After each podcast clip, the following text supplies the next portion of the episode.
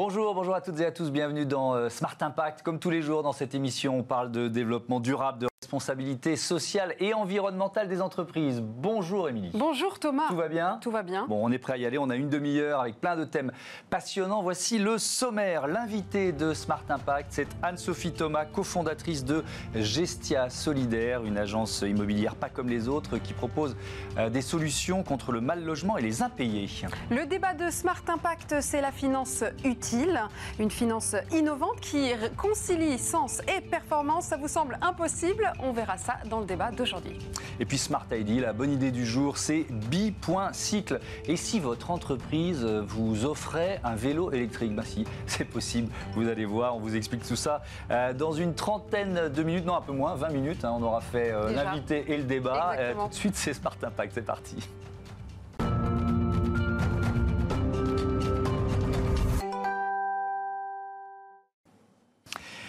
L'invité de Smart Impact, c'est donc euh, Anne-Sophie Thomas. Bonjour. Bonjour. Bonjour. Bienvenue, enchantée. Vous êtes la cofondatrice de Gestia Solidaire, euh, une agence immobilière pas comme les autres. C'est ce que je viens de dire dans, dans le sommaire. Pourquoi elle est différente, votre agence?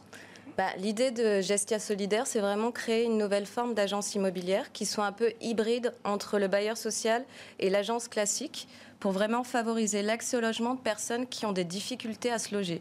On connaît beaucoup euh, le phénomène du mal logement par les personnes sans, abri, puisqu'on a 146 euh, 000 personnes qui sont sans abri en France.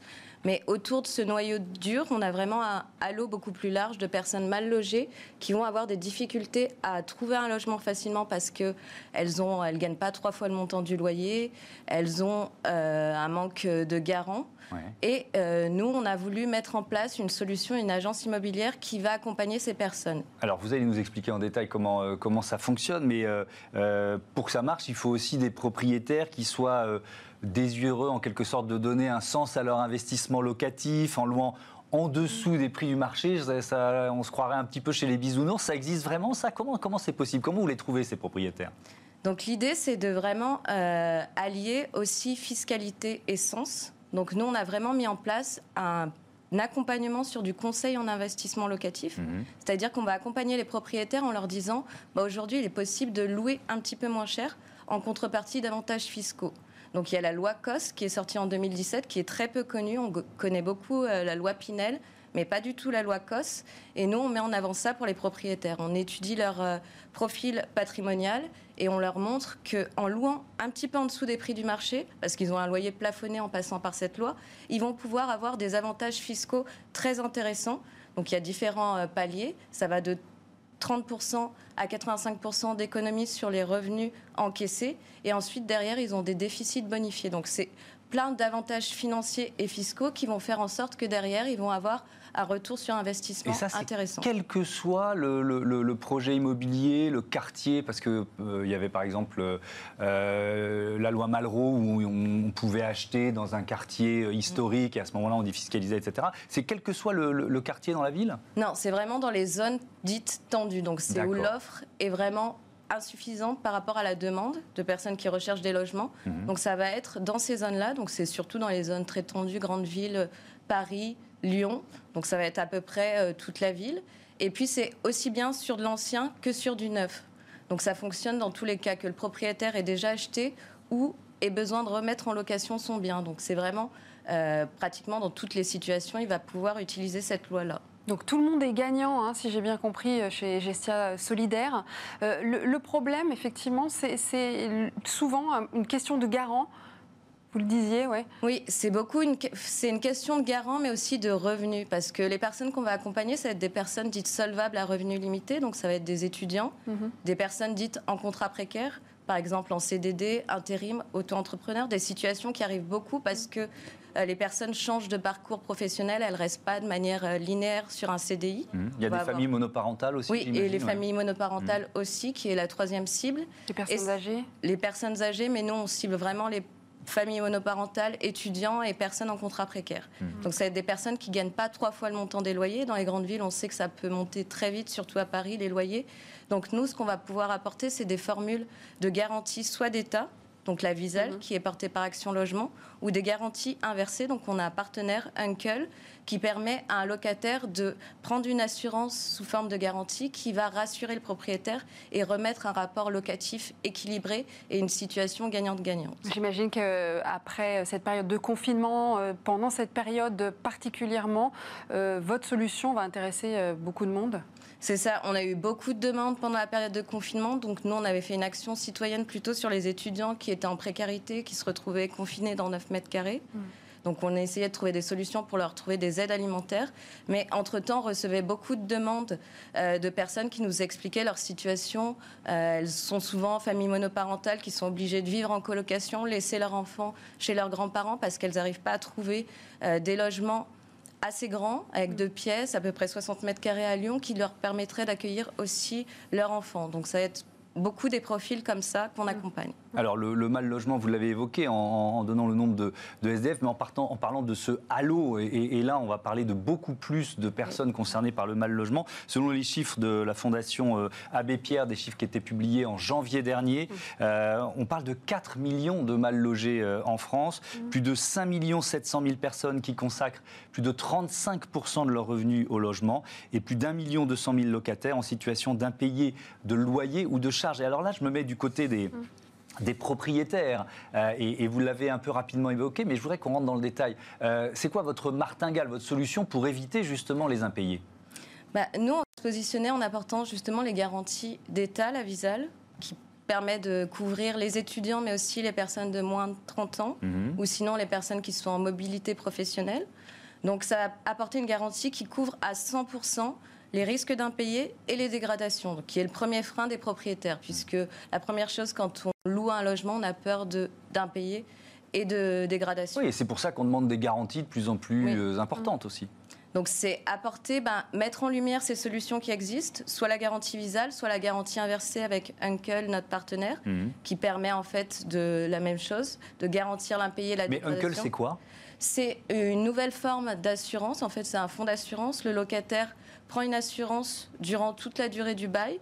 Il peut euh, y mettre fin avec l'accord du propriétaire s'il y a une régularité de paiement, mais ça permet au locataire d'arriver avec un meilleur dossier, un dossier solidifié, parce qu'on accompagne aussi le locataire pour rassurer le propriétaire. C'est-à-dire qu'on va identifier les aides auxquelles ils peuvent avoir droit, autres que l'allocation euh, logement APL. Il peut y avoir d'autres aides qui sont éligibles, euh, notamment pour les personnes en contrat pro donc là, on va les accompagner et on va solidifier vraiment le dossier pour rassurer le propriétaire. Après, on met aussi de l'humain. C'est-à-dire qu'on va présenter le locataire au propriétaire et ça aussi, ça rassure. Mieux connaître ses droits, c'est aussi ce que vous proposez. Hein. Vous accompagnez autant les locataires que les propriétaires sur les droits, les lois. Euh, tout ça est un peu flou. Oui, c'est ça. En fait, il y a un gros manque de vulgarisation du droit immobilier, du droit en général. Je pense qu'on dit nul n'est censé ignorer la loi, mais beaucoup de gens ont du mal on est nombreux à pas la connaître, ça c'est sûr. Et puis aussi surtout, on a des, enfin, il y a des droits euh, auxquels certaines personnes euh, ont accès, Bien sûr, et qu'elles ne connaissent pas. C'est ça. vous, vous, avez vous, avez ce travail-là. Hein, oui, c'est vraiment ce travail de bah, d'accompagner aussi sur la partie administrative parce que aussi les gens sont découragés, ils voient les démarches, ils se disent bah, ça va être trop long. Mhm. Donc nous, on va vraiment leur faire connaître leurs droits, mhm. leurs obligations aussi pour euh, louer un logement, mais derrière, on va aussi les accompagner sur les démarches à mettre en place pour avoir telle ou telle aide, trouver des garants. Et puis ensuite, on les présente aux propriétaires une fois qu'ils ont un dossier complet. Et, c'est vrai que ça évolue en permanence. On a appris euh, euh, hier que la région Île-de-France vient de lancer une garantie, la garantie immobilière solidaire, pour mettre fin aux surprimes d'assurance de prêts imposés aux malades ou aux anciens euh, malades. Voilà, ça fait partie des, évolutions. La région Île-de-France le fait. Il y a peut-être d'autres régions qui sont sur ce chemin. Renseignez-vous là-dessus. Vous nous disiez, Anne-Sophie Thomas, que Gestia se dire que vous avez lancé d'ailleurs en mars, donc vous vous avez pris le confinement de plein fouet, mais malgré tout, l'activité euh, a démarré et se développe. Donc, euh, donc euh, bravo à vous. Vous disiez, on est à mi-chemin entre une agence et un bailleur social. Ça veut dire que vous travaillez avec les bailleurs sociaux? C'est ça. Nous, on a deux volets. On a un volet vraiment avec les propriétaires particuliers. Donc là où on fait la gestion locative, le conseil en investissement, mais on travaille aussi avec les bailleurs sociaux.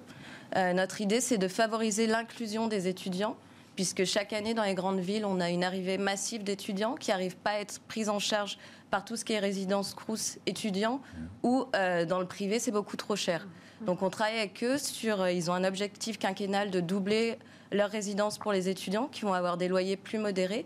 Donc nous, on fait tout ce qui est gestion locative déléguée. On va les aider à gérer les entrées-sorties, faire les états des lieux et puis aussi gérer les sollicitations bah, parce qu'il y a beaucoup de mouvements, des choses qui gèrent pas normalement puisqu'ils sont plutôt sur des profils de familles qui restent longtemps dans les logements.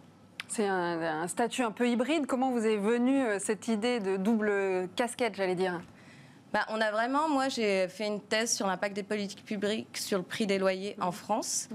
Et l'idée c'était de bien comprendre bah, quel est le phénomène du mal logement, d'où il vient et euh, notamment, il y avait deux choses. Il y a le parc privé, mais aussi le parc public avec les bailleurs sociaux. Et il y avait deux possibilités. Nous, on a voulu s'orienter vers l'inclusion des étudiants, mais aussi euh, proposer des loyers plus abordables sur le parc privé. Donc c'est comme ça qu'on a donné naissance à Gestia Solidaire. Et puis on a voulu créer ben, une agence immobilière quand même. Euh, pour être assujetti à tout ce qui est la réglementation pour créer des agences. Donc c'est né vraiment comme ça. Vous êtes combien Aujourd'hui, on est deux cofondateurs et puis on est en train de recruter un alternant puisque euh, notre portefeuille se développe. Oui, c'est un tout nouveau projet, donc mm. lancé en mars, agence basée à Lyon et que vous espérez développer dans plusieurs grandes villes de France. Merci beaucoup euh, Anne-Sophie Thomas Bonvent à Gestion euh, Solidaire. Allez, tout de suite, c'est le débat de Smart Impact. On parle finance, finance utile et responsable. Ben oui, c'est compatible.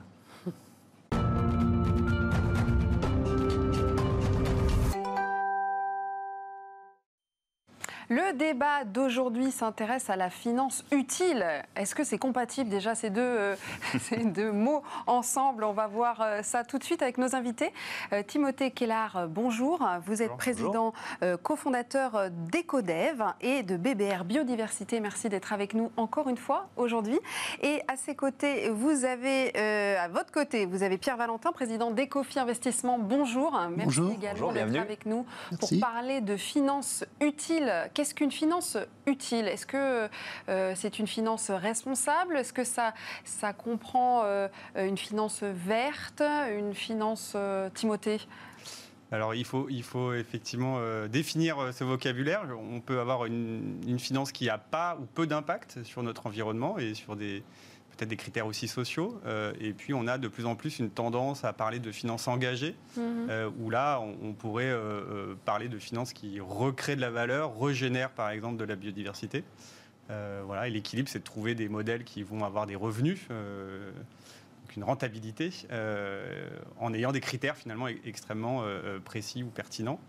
Et c'est pas mince à faire, enfin, c'est vraiment un enjeu assez euh, compliqué. Pierre Valentin, euh, la finance n'est plus euh, à court-termiste, on, on parle d'une finance long-termiste oui, bah, toute, finance devrait être utile d'une certaine façon, mais c'est vrai que ça s'est extraordinairement développé mmh. et que cette finance utile est de plus en plus structurée. Donc il y a vraiment des méthodes, des méthodologies même on pourrait dire, pour sélectionner les, les, titres, en particulier les titres de grandes sociétés, mais pas seulement bien sûr, euh, en fonction des performances environnementales, sociales. Et puis, il ne faut pas oublier la gouvernance des entreprises, qui est un point important. Comment le pouvoir s'établit dans l'entreprise, comment les femmes sont suffisamment représentées dans les conseils d'administration, par exemple.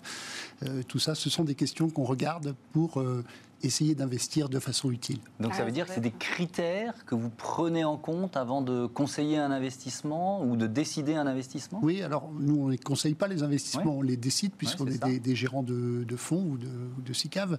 Euh, ce sont des critères effectivement euh, qui euh, restreignent en quelque sorte notre univers d'investissement puisque quand ces critères ne sont pas suffisamment remplis, eh bien les, sociétés ne peuvent pas faire partie de nos portefeuilles. Ça veut dire qu'il y a des secteurs dans lesquels vous ne souhaitez pas ou plus investir?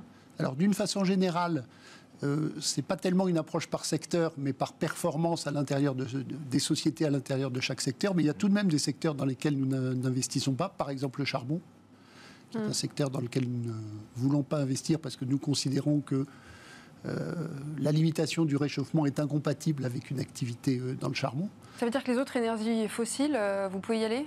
Alors les autres énergies fossiles, ça dépend des fonds. On gère beaucoup de fonds, donc il y a des fonds qui sont des fonds verts où mmh. par définition on n'a pas d'énergie fossile.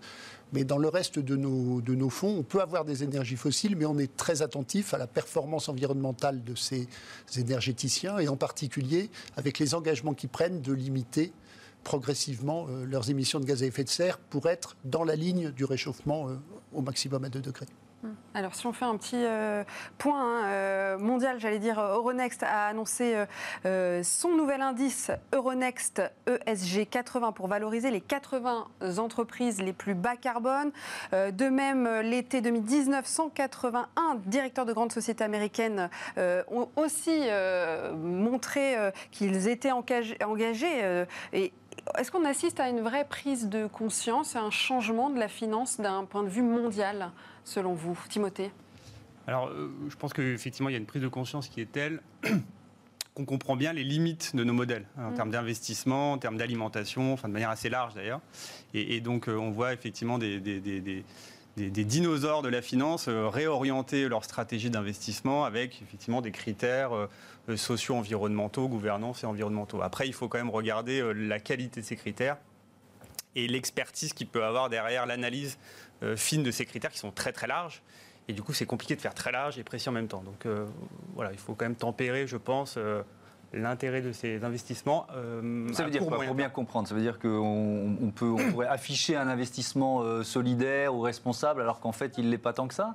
C'est, en fait, il faut, comprendre que les, critères, euh, par exemple sur le sujet du carbone, euh, peuvent avoir des périmètres quand même qui sont, euh, qui, sont différents en fonction des, portefeuilles.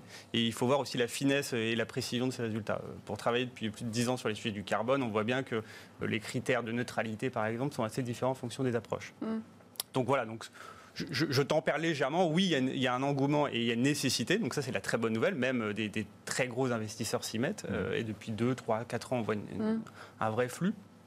Avec quand même une limite, euh, puisque ce que je disais tout à l'heure, c'est que vous avez limité l'impact et régénérer. Et aujourd'hui, on est vraiment dans la limitation de l'impact, voire dans la neutralité de l'impact. Mm. Ne plus investir dans du charbon, c'est très bien, mais investir dans des panneaux solaires, par exemple, ce qui du coup est faisable, a aussi des limites. Des limites énergétiques sur du lithium, sur de l'approvisionnement, et peut-être des limites sur des enjeux sociaux, etc. Donc, voilà, on ne plus avoir aucun investissement. On, est, on est, dans cette transition. Euh, effectivement, c'est un risque, et c'est ce qui se passe pour le grand public. C'est beaucoup de gens ne veulent plus investir dans les banques et dans les, dans les investisseurs traditionnels et vont euh, sur des, euh, hmm. des nouveaux marchés de crowdfunding hmm. ou d'investissement sur vraiment le petit producteur à côté de chez soi pour savoir où, va, où va ses fonds. Donc c'est un risque effectivement de dilution de l'argent. Oui, juste un petit zoom hein, euh, sur euh, les gérants français qui, eux, s'y sont mis euh, depuis un peu plus longtemps. Hein. ils déclaraient déjà fin 2018 gérer 1, 1458 milliards d'euros de façon responsable, un bond de 40% en un an. Donc, c'est dire à quelle vitesse ils convertissent leur portefeuille. Un tiers des quelques 4000 milliards d'euros qu'ils investissent sont ainsi pilotés avec des critères responsables, ESG. Est-ce qu'on est en avance en France sur ces questions de finances responsables? Pierre Oui, on est, on est plutôt en avance. On a une, belle tradition en France sur ces sujets. Alors, il y a eu euh, ce qu'on appelle la finance solidaire qui a été développée euh, dès 2001 grâce à des initiatives gouvernementales, hein, mhm. puisque dans l'épargne salariale, on est forcé de proposer au moins un fonds solidaire aux, aux, salariés. Et un fonds solidaire, ça veut dire un fonds qui consacre 10% de son actif à euh, des, entités à forte utilité sociale et environnementale, donc en général de petites euh, entreprises ou associations. Donc 2001, c'est une première date, mais depuis, il y a eu, eu d'autres choses. Il y a une réglementation importante euh, avec la loi sur la transition énergétique qui a obligé les institutionnels à prendre en compte ces questions environnementales, sociales et de gouvernance.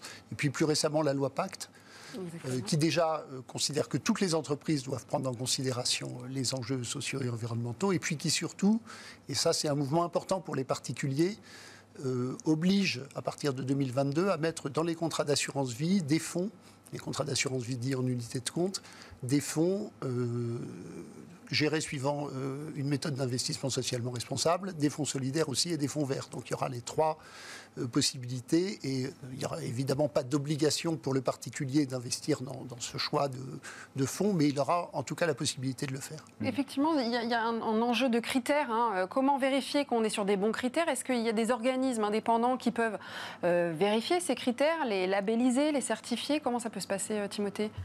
Euh, oui, bah je ne suis pas expert des labels euh, ISR, mais effectivement, il y a un certain nombre de sociétés qui sont créées avec des filtres, finalement, euh, qui vont permettre de justement sélectionner, prioriser. Alors après, il y a les, critères éliminatoires, mais il y a aussi les critères où on doit être les meilleurs.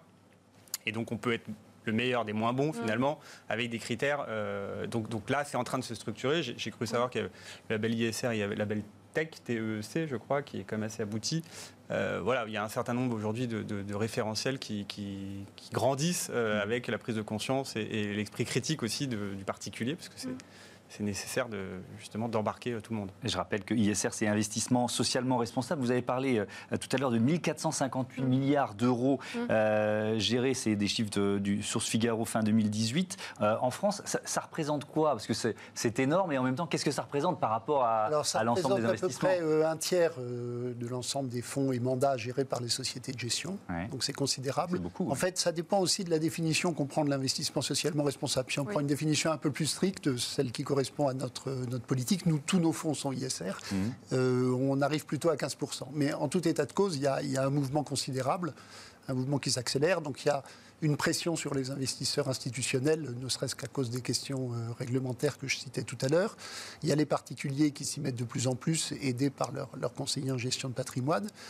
Et euh, d'une façon générale, il y a même des investisseurs assez opportunistes qui se disent si de plus en plus de fonds élimine les sociétés mal notées et valorise au contraire dans leur portefeuille les sociétés euh, qui ont les meilleures performances environnementales, sociales et de gouvernance, bah, c'est ces titres-là qu'il faut acheter parce que c'est ceux-là qui vont monter. Donc, il euh, faut être dans le sens de, dans le sens donc il y a, vraiment beaucoup d'arguments. Il, y a aussi tout simplement des mouvements, euh, je dirais, de, de, sociétés qui, en particulier du côté des jeunes. Moi, je me souviens que j'avais rencontré un conseiller en gestion de patrimoine qui me disait ce ne sont pas mes clients, ce sont les enfants de mes clients qui disent à leurs parents investissez socialement responsable. C'est une question de génération, vous pensez? Dernier mot là-dessus. Pas que, non. Euh, effectivement, je pense que les nouvelles générations poussent parce qu'on est confronté à des enjeux euh, qui sont beaucoup plus flagrants qu'il y a quelques années. Donc, euh, ça devient une évidence. Après, c'est pas que générationnel. il ne faut pas, je pense, cloisonner ah, voilà, euh, je n'aime pas trop ce cloisonnement euh, et, on, voit bien que sur, sur cette thématique, euh, c'est plus une question de sensibilisation, d'éveil, de pédagogie, je pense, et de compréhension des enjeux que vraiment de génération. Et ben voilà, c'est ce qu'on a fait aussi pendant ce débat. Merci à tous les deux d'y avoir participé tout de suite. c'est Smart ID. Et si votre patron, votre entreprise vous offrait un vélo électrique?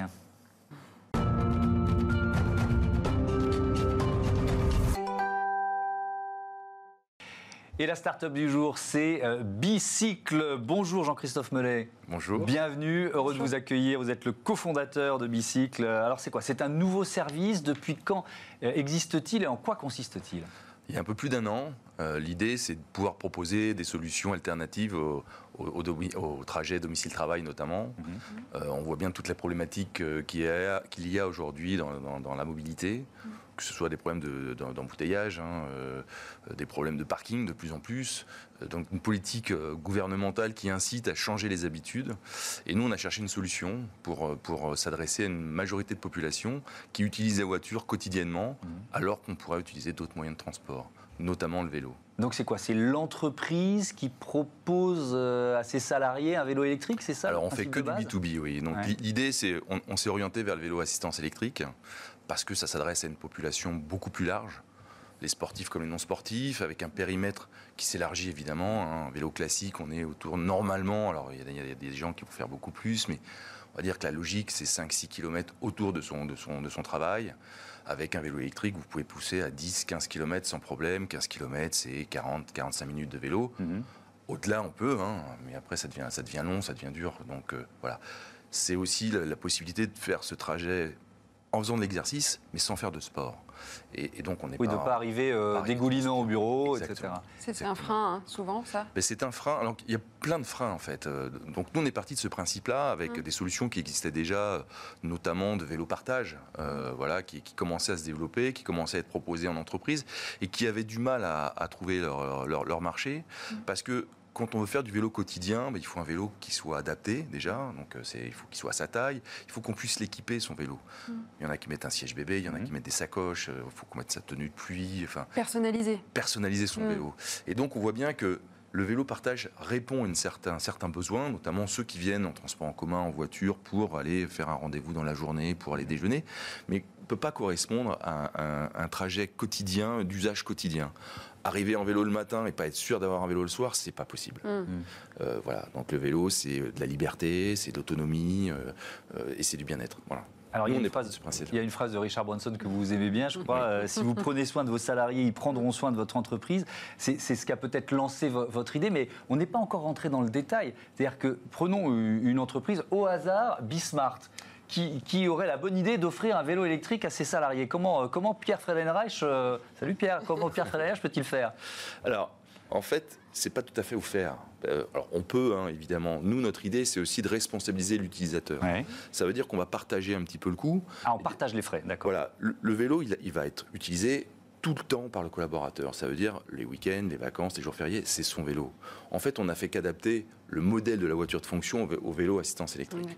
L'intérêt de ça, c'est qu'on décharge l'entreprise de toute la gestion de parc. On ne s'occupe pas de savoir si les pneus sont gonflés, si la batterie est chargée, euh, de savoir s'il y a une réservation à faire. On se décharge parce que pour l'entreprise, ça doit être quelque chose de simple à mettre en place. Donc ça, c'est vous qui le faites, c'est Bicycle qui le fait. Alors ça, c'est l'utilisateur qui va gonfler ses pneus, c'est l'utilisateur qui va charger sa batterie. C'est voilà, donc on se décharge. L'entreprise ne veut pas gérer tout ça. C'est pour ça qu'en fait, le vélo partage ne trouvait pas forcément son marché. Donc pour l'entreprise, c'est simple. Le fait de proposer à un collaborateur un vélo qu'il va pouvoir utiliser aussi à usage personnel, on peut lui demander une participation. En général, c'est un, montant qui est, un montant du loyer, qui est prélevé sur son, sur son salaire. Sur son salaire, absolument. Et donc, ça veut dire que ça limite le coût pour l'entreprise également. Donc, un, on responsabilise. Deux, ça évite d'offrir des vélos à des gens qui ne veulent pas les utiliser, qui ne souhaitent pas les utiliser. Si c'est gratuit, hmm. tout le monde va dire bah, Moi, je vais le prendre le vélo. Forcément, c'est gratuit mais ils vont pas forcément l'utiliser. Hmm. Alors que si on lui demande une participation, ça va être quelqu'un qui est motivé qui va prendre le vélo.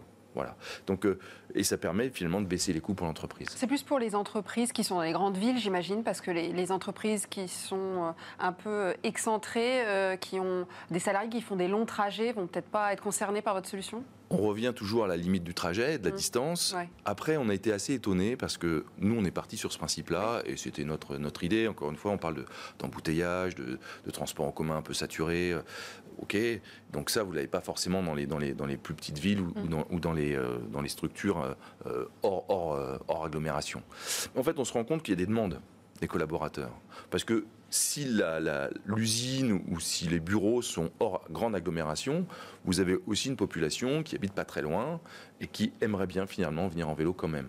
Pour des raisons soit économiques, on n'utilise pas la voiture, mm-hmm. ça permet peut-être de ne pas avoir une deuxième voiture, euh, soit écologique, par conviction, soit pour le bien-être et la santé parce qu'on fait un peu d'exercice quotidiennement et, ben et, ça change un peu les habitudes. Et donc ça concerne tout le monde. Merci beaucoup. Malheureusement, le temps a filé. Merci beaucoup, euh, Jean-Christophe Mellet. Et bravo euh, pour cette belle idée. Un an, un peu plus d'un an d'existence, c'est ça.